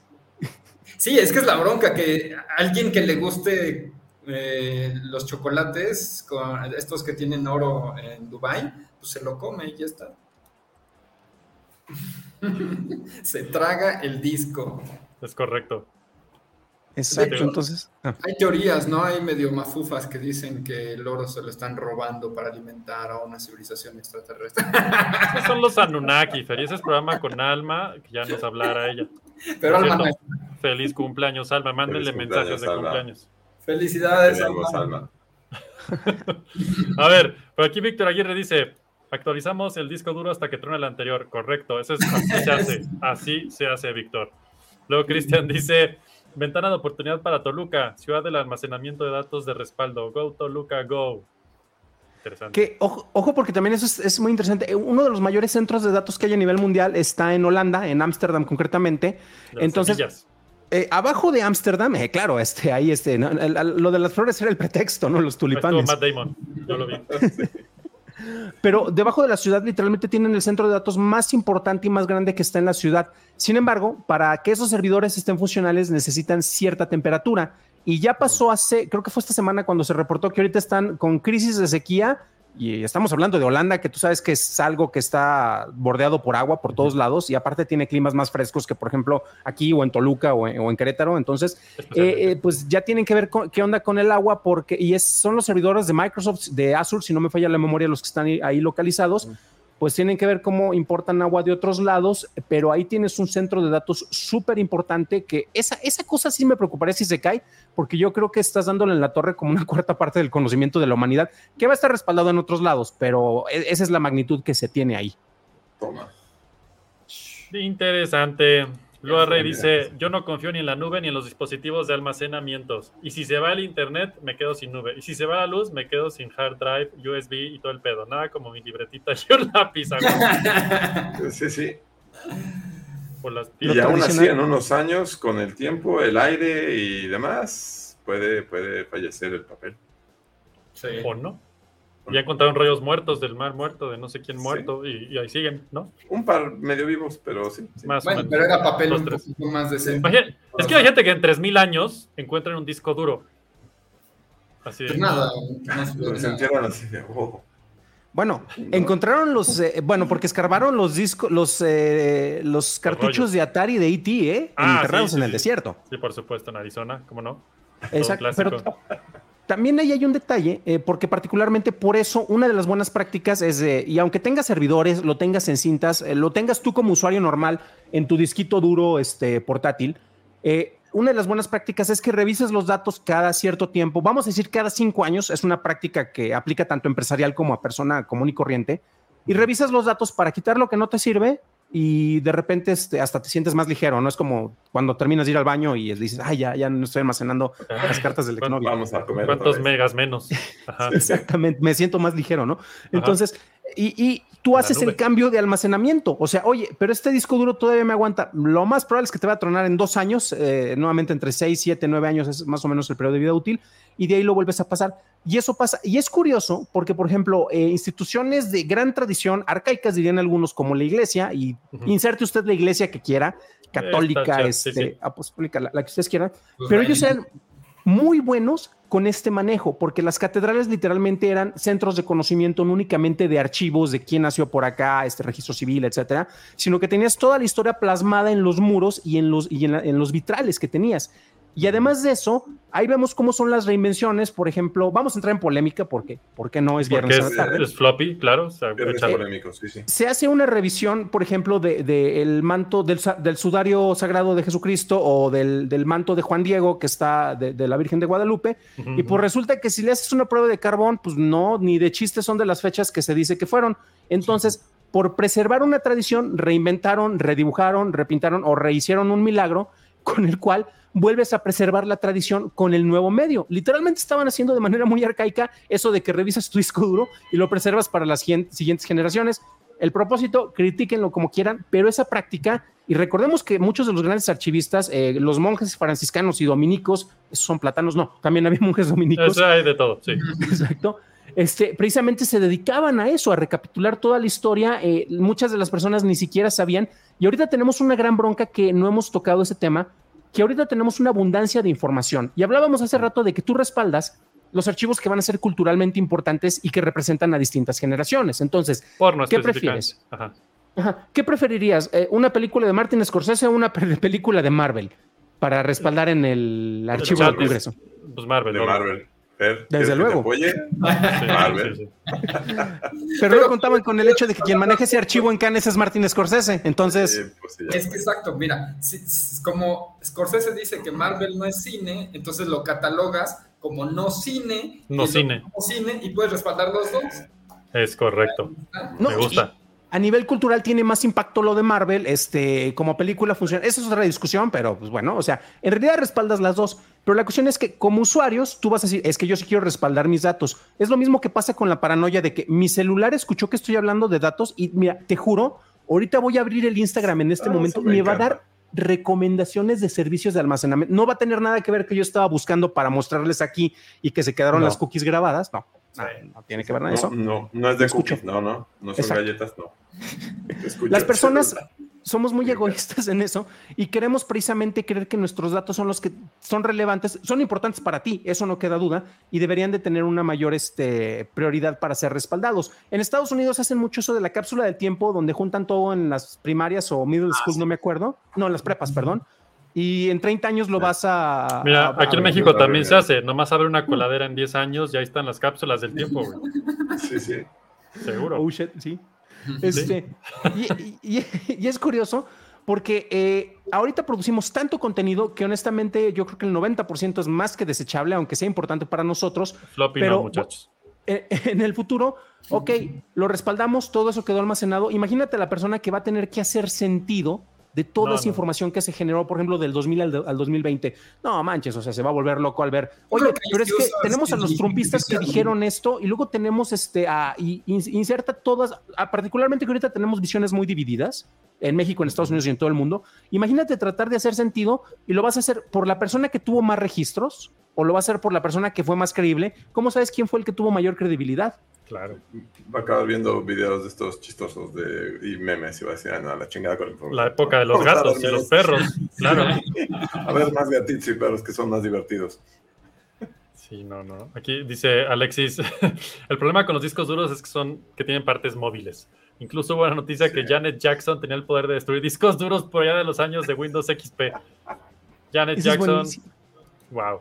Eso es buenísimo porque era una canción que tenía una frecuencia en particular. No era la única canción, pero sí era la canción comercial más popular. Y literalmente, si tú la ponías al lado de los discos duros, tenía la frecuencia para, para discos ¿En duros. no, esa nota salió hace dos semanas, fue la semana Sí, pasada, entonces. es, es muy reciente, sí. O sea, ya sabemos cuál es el arma del futuro, Janet Jackson. Saquen Janet Jackson. Con más Wow. attacks, nomás es Janet Jackson. Me gusta, está bien. De hecho, es más, ahorita lo vamos a reproducir. Protejan sus discos duros. Exacto, guárdenlos, háganlos a un ladito. Su celular, si les recomiendo Janet Jackson, Janet Jackson, ya saben por qué fue. Floppy, muy bien. Dice, dice Alexis, Destrozando Aquí los está. terrenos familiares. esa es la nota para el blog duros. de Floppy antiguo. Sí, sí. Ahí está. A ahí va. Es la de Rhythm. Nation, ¿eh? No, ¿qué tal? Mira que yo la... Y Blockchain, Bl- Bl- eh, Raymond Chan precisamente fue el que descubrió todo eso. Bueno, el que hizo la asociación y descubrió precisamente que los reportes, ahora sí que los reportes de que esta canción podía destruir discos duros no eran exagerados, ¿eh? Exacto. la- los, los X-Files reales estuvieron investigando esto arduamente y decían, ¿por qué? ¿Por qué la magia de Janet Jackson, su voz? La... Seguramente la han usado contra extraterrestres, ha tirado naves o algo así también. Y lo dijeron, ay, los discos duros también. Sí, sí. Sí, de, Oye, Ah, pero ¿y mira. tú qué haces? Soy investigador. ¿Y qué investigas a Janet Jackson? Su voz y su frecuencia. Y su frecuencia de Ok. voz. Sí, señor. Bueno, Te- tengo el dato concreto que viene precisamente de- del, ahora sí que el control de, refris- de registro de vulnerabilidades para hardware, etcétera. El Eso registro, por si quieren, eh, el dato concreto es el E CVE 2022-38-392 y concretamente es Eso discos. existe, no mames. Sí, Lo, sí, lo dices con tanta naturalidad. Es como, güey, eso existe, no mames. Es que ahí está, mira. Ahí va el que ahí va el close-up. Ahí les va. Este, discos de 5400 revoluciones, o sea, los de 7200 están a salvo, no se preocupen. Ajá. Así como fueron eh, puestos en discos o en laptops de aproximadamente el 2005, si están cerca de un atacante que utilice esta canción a través de una frecuencia, de una resonancia de frecuencia, puede generarte un denial of service. Entonces te va a hacer que se crashee el disco duro. Ah, Wow, toma No. ya. wow. Me pregunto qué más podrá destruir Janet Jackson hoy en día. Mm. Víctor dice, Janet Jackson destruye discos duros como la música country y la cabeza de marcianos en Mars Attacks. No sabemos, incluso destruye a marcianos, güey. O sea, sí puede ser. ¿Han ¿Qué visto marciano recientemente? Eso no pasaba con Windows 98. Ah. Es correcto, yo no he visto. Yo no he visto. Exacto. Mira que estoy atento a Maussan y todo el pedo, pero no, no han salido. Janet Jackson nos ha protegido y oh, eh, ella es la verdadera mujer de negro, eh, de Men in Sí, sí. Black. Ella in es Black. la verdad. es- Está increíble. eso. Bueno, Me van a Nos van a censurar cancelar, ese comentario no por el comentario de Nos color. van a cancelar. Total. Entonces Janet Jackson también cancela podcast. Está bastante genuino este pedo. Solo por no será la primera vez que nos cancelen algo. Está bien. Ni, la última, es que todo bien. Bueno, una, una anécdota que no debería de platicar oficialmente. No voy a decir nombres, entonces quienes me conocen tampoco van a ubicar estos datos. Pero efectivamente. Tú nomás también-. Pongan Exacto, el nombre ¿no? que quieran. O sea, alguien que les caiga bien, mal, así le van poniendo cabecita y listo. Exactamente, ¿no? Entonces, eh, este es un dato que precisamente, este, y tiene que ver, lo que les comentaba hace rato es que literalmente una, una compañía de, de alto pedorraje, este, a nivel internacional, porque no era con base en México, tenía que hacer un respaldo de datos financieros. Entonces, como tú sabes que, y es lo que está pasando, regresando con lo de HBO Max y que el tío Saslav está cortando todo por donde puede porque tienen que Ya, optimizar ya se va. recursos, No si te platiqué, Danan, ya lo van a quitar HBO, se, se cancela. Ya. Lo cancelaron por tener series de Sí. negros o series WoW, Sí. ya no sé. Sí, se fue. Batichica. Batichica es la que lo canceló. Que iba a ser Janet Jackson, pero ya no la dejaron. Qué bueno. Hace 20 años tal vez. Hace 20 años, sí. Pero el punto es que imagínate que tú eres la persona que está trabajando en el departamento de tecnologías de la información de IT y te dicen, güey, el único presupuesto que tienes para respaldar la información más valiosa porque tiene de todas las finanzas dentro del sistema de esta compañía, del sistema SAP, que sabemos que es lo que trae hasta los impuestos, etcétera, etcétera, tienes 20 mil varos. Con eso te, te ajusta para tener todo el soporte y almacenamiento. Échale. Oye, no, es que el, el disco, para este sistema necesitamos un disco, y es cierto, hay discos duros certificados para cierto manejo de sistemas, y pues me salen 45 mil. Y estamos viendo la diferencia, honestamente, es absurdo. O sea, es casi, es un poco más del doble, pero pues para almacenar el tipo de información que vas a almacenar, tiene Sí, sentido. millones. Exacto. ¿Qué es lo que hicieron en esta compañía? Eh, se van a Amazon, compran un disco duro que se parecía en las descripciones, que aparte era de segunda mano, era un refurbish. Ah, sugerencias Amazon, ¿no? Exactamente. Amazon Sí. Tienes mañana, compra ahora. Sí, ah, sí, dame siete. Me, me imaginé discos duros en tu zona y también señoras este, están en tu zona sí, sí. Que usan discos duros. Discos duros calientes en tu zona. Ajá. Ay, güey. El punto es que compraron este disco duro, lo conectan dentro del sistema y todo iba funcionando muy bien hasta que aproximadamente en el tercer día les tronó. No necesariamente porque era un Como refurbish. Jesús. Está bueno. ¿Eh? Fue como. Jesús al tercer. Fue al revés. Resucitó. Ah, sí, güey. Siempre me sale Bueno, mal esa lección. Eh, sí, no, fue una lección inversa bizarra. Y la bronca es que efectivamente, como no cubría con los requisitos, este, pues perdieron, fue una pesadilla, tuvieron que tardarse aproximadamente tres semanas en tratar de recuperar de distintos lados los datos. Hubo datos Además le no salió carísimo, seguro.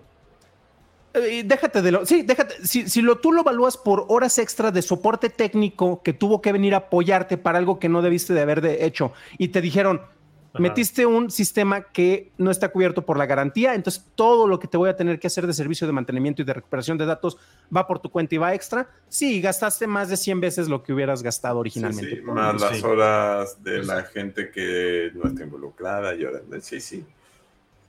Entonces, eh, sé que suena muy aburrido. ah, Yo creo que a nadie le emociona. Vamos a hablar de discos duros. Y ahorita les voy a, les voy a dar el top 5 compañías de Sí, almacenamiento de que deben de pero es seguir, ¿eh? que, es, que es, es- es- es el camino a la era oscura digital, básicamente es lo que estamos viendo aquí. Y si ustedes no se ponen la pila, muchachos, pues ya saben lo que va a pasar. O sea, bajo aviso en floppy no hay engaño. Bueno, si ese día canta Janet Jackson, ni el disco duro. No, bueno, eso sí es un problema. No, Bájenle fue. tantito a Janet. Pero te, te imaginas que llega alguien, este, el es que eso es también como de hacker ruso, ¿no? Es de que, oh, este, voy a, voy a sabotear con una canción, canción todos los archivos que tienen los camaradas y tú, ah, te equivocas porque yo todo lo tenía respaldado en USB. Ja, ja, ja. Exacto. Oye, sí. Híjole, es Oye, que sí. ya, es que lo vi como de tiempo así de, ajá, pero la nueva canción de Janet Jackson destruye USB, ¿sabes? Así de, pero también lo tengo, no. Sí, sí, Mike Myers, ya lo vi, muy bien. Siento- exacto, siento que estamos Sí. escribiendo Austin Powers 4 aquí. Sí. Suena. Pues no, no era parte de lo que pasó, era un plan diabólico en la primera película de Kingsman, donde a través de una frecuencia uh, sonora hacías que todas las personas se pusieran locas y se dieran de golpes entre ellos. Hay una secuencia En gloriosa de pelea en una iglesia, en la Esta 1. que, ¡oh! Sí, está claro. buenérrima. Claro, la pre de la, sí, claro, sí, sí, sí.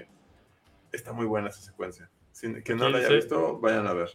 Dice Alexis, creo que también le pasó lo mismo a Linux Tech Tips. No sé qué es Linux Tech Tips. ¿Alguien sabe qué es eso? Ah, sí, es este. Linus Tech Tips es uno de los canales más populares de tecnología que hay en Estados Unidos, además Ah. de noticias de Tecnología Express. Linus, que es él es, es de Canadá, este, es una de las personas más brillantes que existen este, sobre el manejo. Te arma computadoras de todo tipo. Entonces, si eso le pasa a él, este, jeje, ojo, porque estamos hablando de alguien bien cañón, ¿eh? O sea, sí respalden sus archivos, señores, por favor. ¿Qué pasa hasta en las mejores familias? Si a Linus le pasó, a usted le puede pasar, Floppy. Escucha.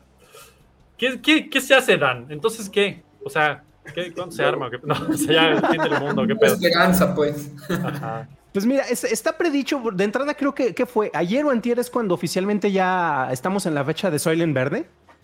Ah, sí, es cierto. Cuidado, nomás yo les digo, si comen galletas raritas de que hoy yo muy healthy y la chingada y pura pachamama y la más, yo digo, vean esa peli y ya saben que se están comiendo. Nada más.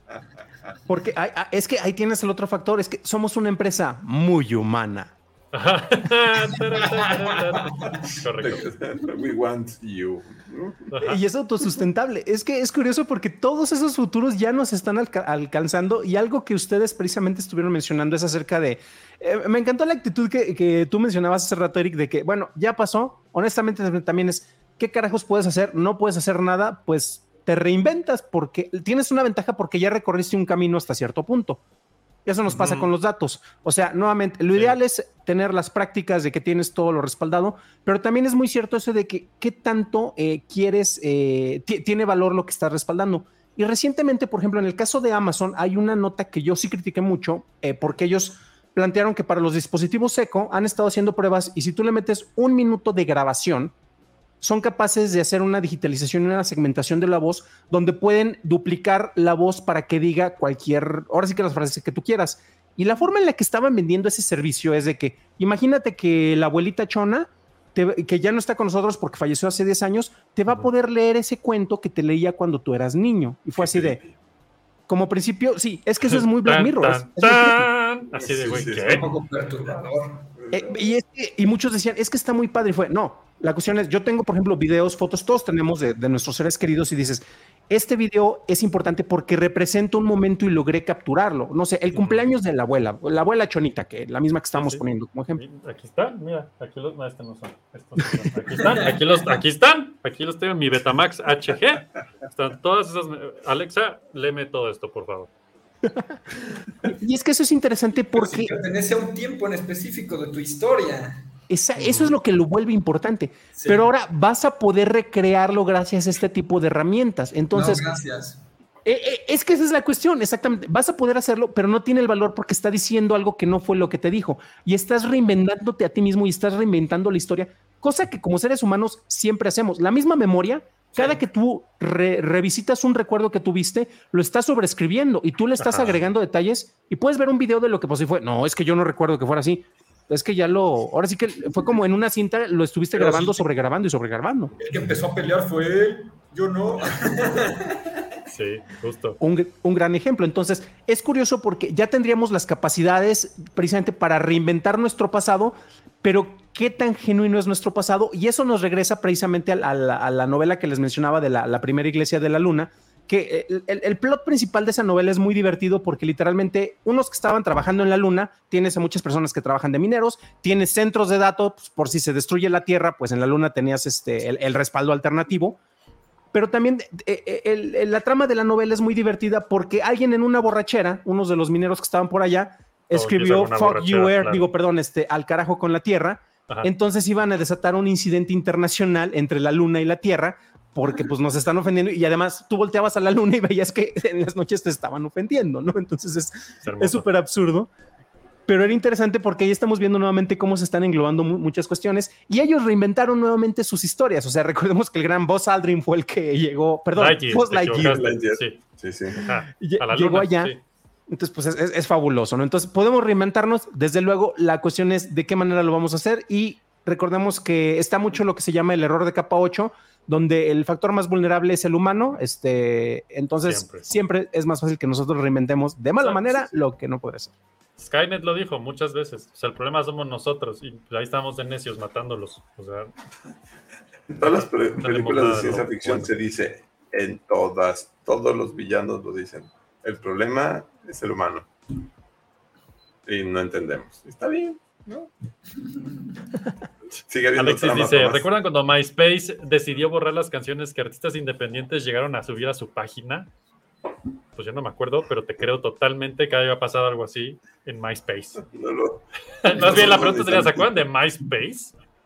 Sí, yo sí, yo tenía cuenta, pero nunca Y yo lo también. De hecho, todavía debo de tener. A ver.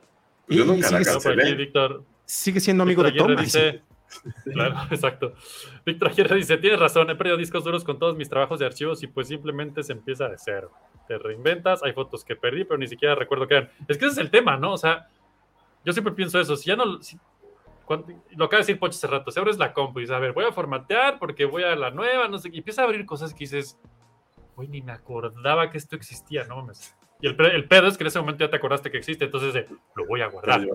Como- entonces creo que, creo que es una bendición que se nos borren los discos duros, no lo había pensado así. Sí, no es mala idea. ¿no? Ahorita que lo, ya lo- a voz viva, sí. Es No que- para eso es el sueño, ¿no? Dicen que uno sueña y, bueno, duermes para borrar la mayoría de los recuerdos del día. Hasta que tienes hijos. A partir de hijos no duermes. Se borró tu disco duro. Eso explica tantas cosas. Es- ese es un hard reset, yo creo, ¿no? Sí, no manches. Sí, toma. Eso explica muchas cosas, sí, sí, sí. Ahora ya entiendo, veo diferente a mucha gente a partir Es de este que- momento. Es, es curioso porque, por ejemplo, eh, a nivel corporativo, perdón que ponga mucho eso, pero eh, es que lo que pasa ya con personas que están apostando su No, pues dinero claro. en, en esas Claro. políticas, debería de haber buenas prácticas. Ya he platicado casos que no. Y me acuerdo de, de unos casos en los cuales era de que, desde el típico de que ya digitalizaste las cintas, tira, échenlas a la basura porque consumen mucho espacio y mejor almacenémoslas en discos duros, que ya vimos las prácticas en las cuales compras discos duros de remate y no, y, y no es lo mejor. Pero ahorita me quedé pensando a nivel humano, eh, porque una de las cosas que ellos decían es de, esos archivos ni los necesitamos, ya borran esos videos, y mi política era de, no, ni madre, si tiene que estar respaldado, porque en el momento que menos creas, vas a querer eh, o vas a necesitar esa información, y luego si alguien dice, es que ya la borré, volvemos al caso, es que borramos la película de Batichica porque nadie la quería ver, eventualmente puede que se necesite, aunque sea para poner un, un caso de, de cosas que no se deben de hacer, y ahí sí te vas a mentar la madre porque no la tienes. Pero como seres humanos, me acuerdo que hay prácticas que en algunos programas decían, es que debemos de tener viernes de respaldos. Usted, amiguito, este viernes ya hizo sus respaldos de Sí, sus sí, sí, claro. Hecho, Podríamos hacer la de- hashtag en Twitter, sí, sí. Y después de eso podríamos hacer, ¿y por qué no manejamos el jueves de borrado? Porque toda la información absurda, yo sí borro mis chats de WhatsApp cada cierto tiempo y ya de repente Ay, te sí. da el aviso de que eh, tus mensajes se van a borrar cada 15 días, a menos que tú digas que no. Y es bastante saludable también, es como el reset que tú nos platicabas, Esteric. Entonces es jueves de borrado y viernes de respaldo de lo que vale la pena. Podría ser una buena práctica. Y como ya lo borraste el jueves, ni te vas a acordar, entonces da igual, ya valió madre de todos modos, ¿no? Asunto arreglado, fin. Paso 3, profit. Exacto. Dice, a ver, Alexis, esto sí no te creo, cabrón. Dice, yo no recuerdo lo que sueño, pero recuerdas lo que dijimos en Floppy hace 15 años, güey. ¿Cómo pasa eso? ¿Cómo funciona? Toma ya. Eres, Puedes eres- recordarlo todo. eres un ser muy, muy peculiar, Alexis. Gracias por recordarnos lo que importa en la vida. Dice que borren la de Flash por el desmother que se cargan. Ya sé, es muy raro todo ese desmadre, pero mira, ya veremos qué hace HBO. Sigan a Palomitas, ¿qué? Este, Churros y palomitas. churros y palomitas, ahí se van a enterar de todo ese pedo. Dan, ¿va a salir Batgirl o no va a salir Batgirl algún día en algún formato? Pues, es- esta semana ya se estrenó. Sí, es cierto. ¿No los invitaron? Este es- Toma no, a mí ya. no. ¿De Ana o qué? No los invitaron. Ah, bueno, no los invitaron, toma. Exacto. Sí. No, es, es- es- son las, eh, mira, eh, a nivel legal y es eh, con la información que te Oh, no. Perdimos el audio. Perdimos Dan. a- O lo, lo están. te lo- desconectaste o No, te no, el gobierno está sobre él. Te encontró el gobierno. El gobierno te está siguiendo. HBO, Discovery y HBO no Y quieren que digas. pues, así Ya. es como podían conseguir eh, los boletos. Honestamente, todo lo que. Maldita sea. es el ¿Eh? tío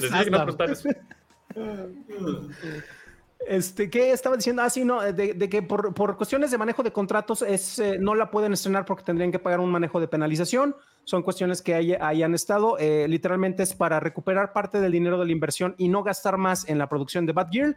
No, la, no puedes eh, cobrar y estrenarla de ninguna manera. Sin embargo, la cuestión es que tampoco puedes borrar los archivos. Lo que va a pasar es que ahí se van a mantener. Seguramente en unos 10, 15 años alguien va a hacer un documental como el que se hizo de la película de con Nicolas Cage como Superman, en el cual Ajá. no vas a ver la película, pero hay mucho material. Pero ojo, porque eh, Saslab salió bien perro en ese sentido, porque esta semana impidió que las personas que trabajaron en, ese, en esa película, desde material de postproducción hasta los gente de producción, pudieran acceder a esos materiales. Pero la cuestión es de que por eso les organizó una función que ahí les dije hace rato cómo podían verla y en qué liga la descargan. Este, pero precisamente era como para hacer las paces. Claro que van a seguir los dramas de que es que era tan buena. No, o sea, no es, no voy a decir que era buena ni mala porque no le, no la hemos visto. Pues no exacto, sabemos. exacto. Pero la única cuestión que le hace sentido a Saslab que tiene que ver cómo carajos recupera 54, 55 mil millones de dólares y que a ese cuate le pagan eh, un bono de 260 millones de dólares por ser muy bueno recortando costos. Este, pues por eso es, es, la cuestión de que al menos él con su administración ahorita no va a pasar. Recordemos que tenemos un caso eh, manejado por bots, porque los bots son el futuro, que pasó con Zack Snyder. Entonces, su, el Snyder Cut nunca existió, luego mágicamente existió y luego mágicamente la gente lo vio. Entonces, eso puede cambiar. No, sí existió, ¿no? O sea, sí, de la misma manera que existió la película de este, que creo que tú me, tú me pasaste, Fer, la de este de. Ay, la del animador, este. Ah, de Tartakovsky. La de Tartakovsky. Ah, la de Popeye. Ajá. Exactamente, o sea, existía como un rough cut con varias escenas y con animatics en una forma pre- primitiva. Sí, efectivamente existió. Es de la misma manera que hay un corte de cinco horas de Doctor Strange en las aventuras de la Loca Roja.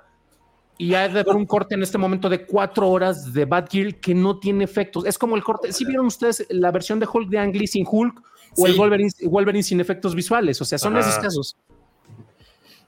Pues ahí está, Oh, ya, para los que se fuerte. preguntaban. Ajá, Ahora, aquí lo interesante no, no es se que- va a estrenar todavía, no está en Regresamos al tema. cartelera. Esa peli está, yo creo, solo en digital. Sí, seguro. Sí. No creo que exista. No está en pla- carrete. No, Te de- puedo decir que no está planeada de aquí A al menos ver un año y medio. A ver. O sea, lo que voy es que, pues está digital. Si no respalda a Warner Brothers sus discos duros, se va a ir. Se va. Y ahí hay una historia muy buena porque, por ejemplo, está el lote de la Fox en el cual, este, no me acuerdo si fue una película de X-Men o una película de Deadpool. Ah, fue una película, creo que en la de Deadpool 2, en el cual tuvieron que ir por el material, ya me acordé, donde aparece Ryan Reynolds in- eh, reinterpretando al Deadpool de la película de X-Men Origins Wolverine. Ajá. Ese material fue filmado, no era digital en aquel entonces. Para restaurar ese material fue un pedote porque literalmente estaba en una bodega de la Fox en medio del desierto y no tenían muy bien planteados, este, así como que, ah, está en un Excel que ya ni habría porque se crashó el disco y restauraron los datos. Entonces, encontraron el material, creo que fueron, voy a inventar un número, tres meses, solo por decir algo, de estar revise y revise para restaurar una toma que ni siquiera se ve completa y creo que dura menos de 15 segundos. Toma ya. Wow. Por aquí Pero dice. la importancia Ahorita me acordé de Toy Story 2, que casi, casi no fue. ¿Sí se sabe en esa historia o no? No. ¿Y ves? No. Tecnología. Dice aquí Víctor Aguirre, todavía tengo la de Wolverine sin efectos en DVD. Rólala, súbela, súbela. Sí, sí, sí. A la queremos nube para perderse. A ver, Fer, entonces, ¿qué? Toy Story 2, ¿qué pasó? Era, ponle 1997, acababan de estrenar dos años antes Toy Story 1 y Ajá. A Bug's Life, y, Toy- y, y- y Pixar como tal apenas estaba desarrollándose, ¿no? Económicamente y todo, aunque ya le había ido bien en bolsa y todo lo demás. Y tenían un sistema de respaldo, así como el que nos enseñó Dan de, de- de Batman contra Superman, eh, en el que tenías un arreglo de discos duros y tenías la copia.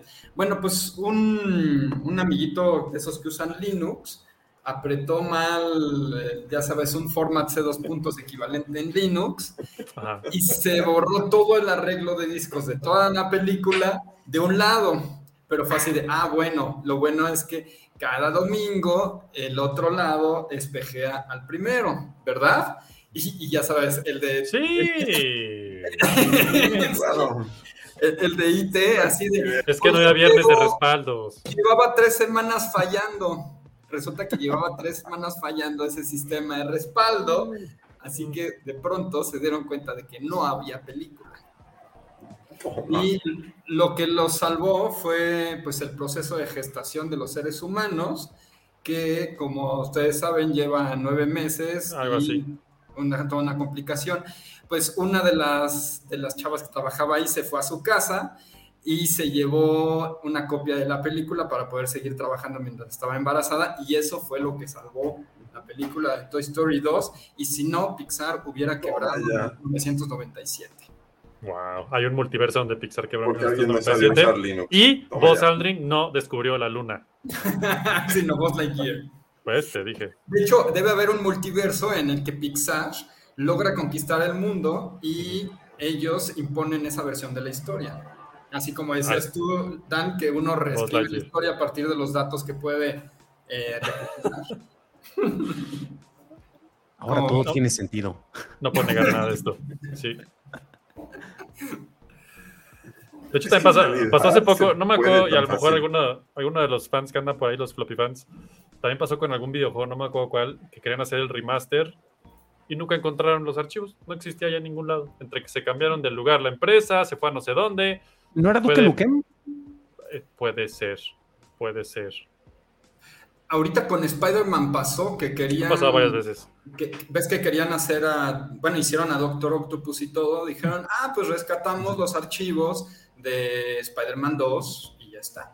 Y pues ya no existen esos archivos. Toma. No, bueno, uh, ligera corrección. Y exactamente cuando cambié mi nombre para que ya no dijera Dan Well Actually Campos, sino que puse mi, mi nombre en Twitter, demonios. Lo que pasó ahí es que el software que utilizaron eh, para esa primera versión, voy, voy a inventar algo, por, por de- ustedes me corrigen porque manejan más que yo. Digamos que se hizo una versión vieja de Lightwave y querían importar los archivos para Maya. Entonces, la versión que tenía con los modelos ya no eran compatibles.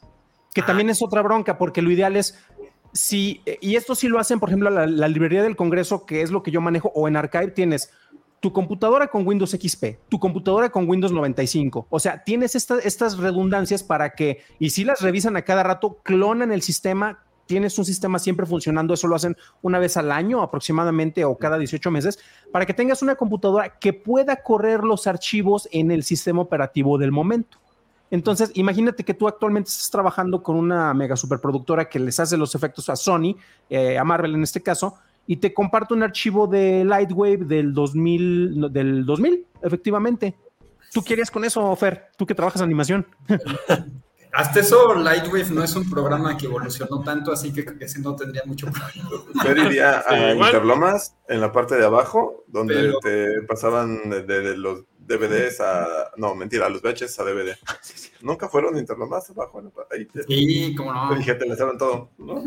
Sí, ya verse a los de Pixar. Ahí lo hacen, ahí lo Oiga, hacen. joven, Pero, pero ¿no haces sí, lo que dices tú, Dan, tiene razón en, en programas como Maya y 3D Studio Max y Houdini, que de hecho, según recuerdo, porque me grabé mucho cómo hicieron las secuencias, especialmente la pelea de, del metro, la parte de arriba del metro con Doctor Octopus, se hizo simultáneamente en Houdini, en Max y en Maya para ir aprovechando las mejores simulaciones de tela porque apenas estaban desarrollándolo y salía mal la mayoría del tiempo, entonces ibas cortando de una simulación buena a otra buena de cualquier programa que te lo diera. Y qué raro que hayan, que no hayan podido. Digo, porque finalmente uno. O sea, yo sí podría. Yo sí, sí saco aquí mi disco duro de 20 años y. Sí, pero a mí denme, yo hago Spider-Man 4, chinga, aquí lo tengo. O sea, sí se po- yo sí podría rescatar un LWO del año 2000. o del- Pero que tú trabajaste. Sí, que yo trabajé. Es que esa es la cuestión. Y te digo, a mí me tocó mucho de cuando manejaba el archivo histórico. Este, por ejemplo, Manolo, compañero en común, él tenía un excelente manejo de, de archivo. De hecho, Sí. le copiamos mucho de lo que él hacía en, en estructuración, en manejo, en respaldo de datos, porque también hay otro detalle. Tú debes de dejar no únicamente el archivo, eh, por ejemplo, el archivo de Maya, por poner un ejemplo, sino tienes que generar, este, es que así es como se debe de- ver el archivo ensamblado. Actualmente lo más popular para trabajar es o Resolve o este Adobe. Y con Adobe es muy particular porque ya puedes regresar y guardar un archivo como versiones previas, pero hasta dónde llega. O sea, tampoco llegas Sí, hasta no, más no- no atrás. llega al 1. Exactamente. Entonces, tienes esos problemas de interoperabilidad y nuevamente, este, si tú ya actualizaste, por ejemplo, algo tal vez trivial, yo era súper fan del sistema del MAME32, del MAME32, que es un emulador de videojuegos de Arcadia. Lo tengo instalado, por ejemplo, a través de un, de un hack en una consola de Neo Geo, que es el puro control. En un- de hecho, aquí debo de tener el USB que tiene almacenado el hack. En este USB tengo más de 2000 juegos de Arcadia, como Robocop, las Tortugas Ninja y todo eso. Como debe Lo ser, sí, señor. conecto, lo conecto en mi arcade stick de, de Neo Geo, los puedo jugar en mi computadora y está poca madre. Ok, pero eso no necesariamente significa que una persona que pueda acceder a esto lo va a ver y en una computadora posterior, pues ya no te va a leer esos archivos porque incluso era otro sistema de almacenamiento. Entonces tenemos esas, esas, volvemos a lo de que se tienen que manejar algunos eh, archivos, sobre todo en videojuegos, si tú tienes de los primeros videojuegos de aventura, lo, como el Camino de Oregon, que era en un floppy de los de, que era de, no era de tres y media, era de, de cinco un cuarto, ya ni me acuerdo los números. Sí, el, floppy, el, el grandote. El ¿Dónde carajo lo vas a, reproducir ahorita si no tienes conocimiento de alguien que tenga ese tipo de equipos y que además estén funcionales? Por ejemplo, esto, a ver si no me, me cancelan. En Bimbo yo tuve la oportunidad de ver el sistema de almacenamiento que tenían este, en, en corporativo y me daba miedo y después en retrospectiva lo entiendes porque tenían computadoras viejísimas y dices, es que esto te va a tronar. Y después en retrospectiva, ah, es que esto lo necesitas para acceder al storage que quiero creer que ya evolucionaste para acá, pero estamos hablando de algo de 1994. Su sistema ya no es compatible con lo que tenemos en este momento. Aunque digas, es que Linux es siempre compatible, no importa cuál sea el sistema. O sea, este estaba en Solaris del 2001 y ya es incompatible. porque... Y no todo es Linux en la vida, entonces sí, sí, sí, sí. Sí. Qué locura. Manolo sí usaba Lightwave, ¿verdad? Ahorita que. Sí. Por cierto. Por eso, por eso tenía buena organización. Lo que pasa es que Maya, Max y todos esos te guardan en un solo archivo todo. Y Lightwave, como estaba mal programado, necesitabas un programa para modelar y otro para animar. Entonces, todo lo ibas como estructurando y te, o sea, mis carpetas están súper estructuradas y es muy fácil rescatar todo. Y como no se actualizó tanto, puedes recuperar cualquier archivo de cualquier año. Hmm. Segmento patrocinado por Lightwave. Desde el pasado. Pues es que la verdad es fácil recuperar ahí, sí, pero sí entiendo que puede ser más complicado con Maya y así. Alexis, yo tengo Reaper DAW en un USB y sesiones de audio. No, sé qué es Reaper, pero supongo que tiene que ver con música. Reaper para bajar música, para convertir de disco en, en MP3. Y sesiones de audio. Puta, es que, y es lo dijimos hace rato, y esto pasó, o sea, el día que dije, voy a rescatar nuestros programas de floppy, puse el CD, o DVD, creo que era DVD, lo puse y fue de, error. Yo, bueno, se perdió floppy. Vámonos. Por suerte Poncho tenía respaldos, yo tenía otros respaldos, pero... Y, medio son, discos... Respaldos, están en la nube.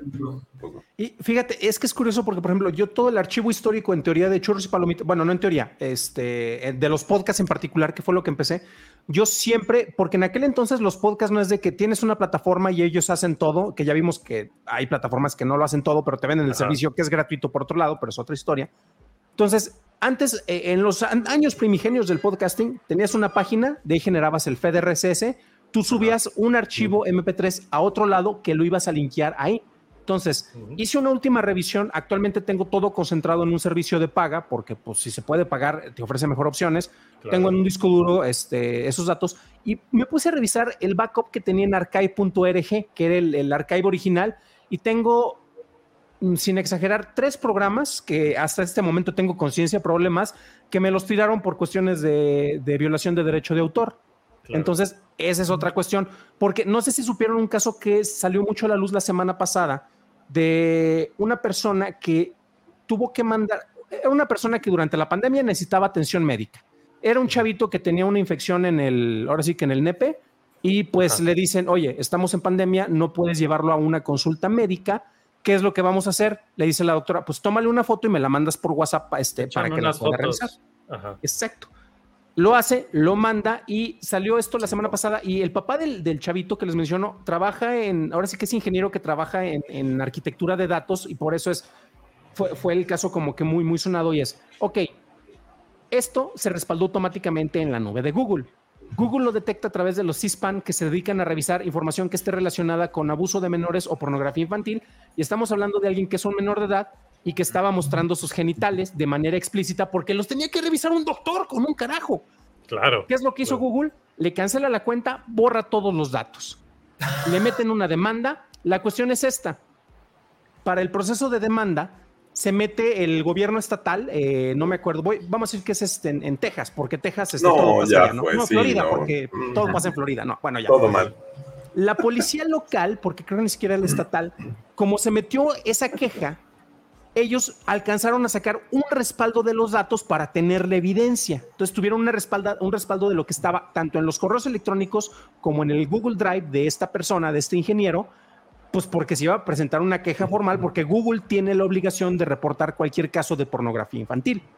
Explican todo y dicen, ok, entendemos el caso, tenemos los testimonios de la enfermera, de la doctora, del papá, de la mamá, sabemos del muchacho, que qué bueno que ya está mejor, porque fue hace dos años donde... Ya está bien, ya mal, está ¿eh? bien el muchacho. O sea, pónganlo aquí este, en Sí, texto. claro, sí, después si no me crees, frame. mira, mijo, enséñales el pene, ¿no? Enséñale el pene al. Actualízale. La bronca es que el señor pide que le restauren su cuenta de correo de Google, que era lo más importante para él. Ahora sí que las fotos y eso tal vez no tanto, pero eh, porque era su cuenta, pues la que usaba para todo, no tenía un cúmulo de información muy importante. Le dicen que no, porque ellos están obedeciendo el manejo de leyes estatales más las políticas internas, las cuales él violó explícitamente. O sea, a ellos, ellos no le compraron para nada la- las razones que eran muy justificables de lo que pasó. Sí, sí. La cuestión es que el único archivo que existe de los datos del señor están en un archivo comprimido y encriptado que tiene la policía local y que afortunadamente sacaron y que no le pueden entregar legalmente hasta que Google no libere el caso.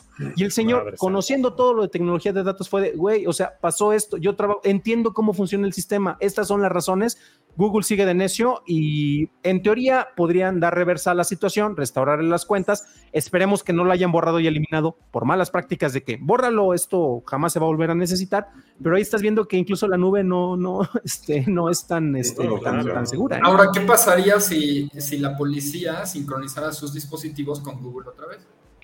Eh, la cuestión es que no lo pueden hacer de manera legal este, por, el, por el planteamiento de tipo de información que se tiene. No, puede- no, no puedes almacenar, o sea, podría subcontratar un servicio en este caso con Amazon, con Google desde luego porque también lo ofrece, para que te haga un respaldo de tus datos. Pero legalmente no se puede meter Google a hacer revisión y ellos aparte ya tienen, este, digamos que la categoría de que, como ellos eh, aquí tienen todas las evidencias de casos de pornografía infantil, este, ya tienes el, digamos que le, le- le pusiste el filtro de no le borres los datos porque sabemos que vamos a encontrar pornografía infantil. Exacto, pero digamos por error, me imagino que podría pasar. Si no allá, igual y aquí podría pasar en México que se resincronizan y entonces vuelve a suceder. Y ese sería un loop infinito, güey. Y como ahorita están con los troyanos y eso, de repente, este, por ejemplo, el hack que hizo el, el grupo NSO con el software Pegasus, que ni siquiera tienes que activarlo, o sea, eh, se basa en una deficiencia que tienen los sistemas de Apple, en el cual yo te mando, por ejemplo, un, un GIF animado. Sabemos que los GIF, GIFs se ejecutan automáticamente en mensaje sin que lo abras. Y a través de eso yo genero un exploit. Y a través de eso yo puedo hacer que en tu, en tu computadora, en un backdoor, estés descargando archivos. Esos archivos son los que estás mencionando y de esa manera voy a borrar tu disco duro. Que de hecho eso se hace. Te meto, este, te meto literalmente a modo de caballo de Troya, a modo de troyano, algo infiltrado que te lo pueda borrar un, un sistema de detección. no. Creo que necesitamos un programa Es completo. que. Janet Jackson. Sí, sí. Un programa titulado Janet Jackson. Janet Jackson, el futuro no tan, bueno, es que si ponemos oscuro otra vez No, nos bueno. cancelan. güey. Janet que no vamos a Jackson, poner nada la de eso. troyana, ¿no? Dice, dice Alexis, y sí es cierto, Alexis nos salvó, él nos pasó varias copias De de, hecho, floppy sí, que él sí, tenía sí. a su respaldo. Así es que tú muy bien, Alexis. Sí. Y luego por ahí dice Lua Rey, la emulación y simulación no solo de hardware, sino también de hardware. ¿Qué? Ah, de software, de software, sino también Ah, de sí, ya, hardware. ya lo puso después. La emulación y la simulación no solo de software, sino de hardware. Ajá, será la solución. Un ejemplo es el Mr. FPGA. Sí, no, o sea, todas esas cosas son una maravilla que, que la gente como nosotros estamos haciendo para respaldar, porque ya vimos que Nintendo nunca lo va a hacer, por ejemplo, ¿no? Y entonces, pues sí, queda en nosotros. Nomás cuiden sus Sí, discos duros y bueno. respáldenlo. Hoy es viernes, por ejemplo, hoy respalden su disco duro. Sí. Yo tengo una no, duda. pero no, ay, ya andan vendiendo Nintendos piratas con Mario Bros. Pirata, lo vi. en- Ah, obviamente, en la- pero por toda la calle, es que por toda la calle estaba el Mario Bros. ahí en un Nintendo y de, "Mm, voy a ver eso y así me decían, ni se te ocurra comprar otra chingadera de esas. Y no lo puedo comprar, pero estaba buenísimo y se veía todo Sí, mal. ya lo tengo aquí. Pero el Mario mira, no, no Nintendo, no, no lo tengo. No ¿Nos Google, falta no. algún programa de floppy o no? De los que dices que se perdieron. No, no, ya están todos completos. O sea, sí se Ah, completaron entre los que tenía yo, los que tenía Alex y los que tenía Ah. Poncho. Es que en Pero- este disco duro que, que ya reconecté también hay un montón. Ah, muy bien. Bien, te voy a pasar. Buena hora. Más bien, están en, nuestra- están en la nube y los puedes descargar a tu disco duro para tener, como dijo Dan, más de un backup en varios lugares de la valiosísima información retro de Floppy Radio de hace 11 años. Bien. Voy a tener que comprar un disco duro nuevo porque estos ya están viejitos y la voy a descargar entonces. Sí, por Bien. favor, Floppy ¿Qué? Phoenix, dice. Un, un dato, perdón, rapidísimo, este, ah, después de aquí, ah, Floppy Phoenix.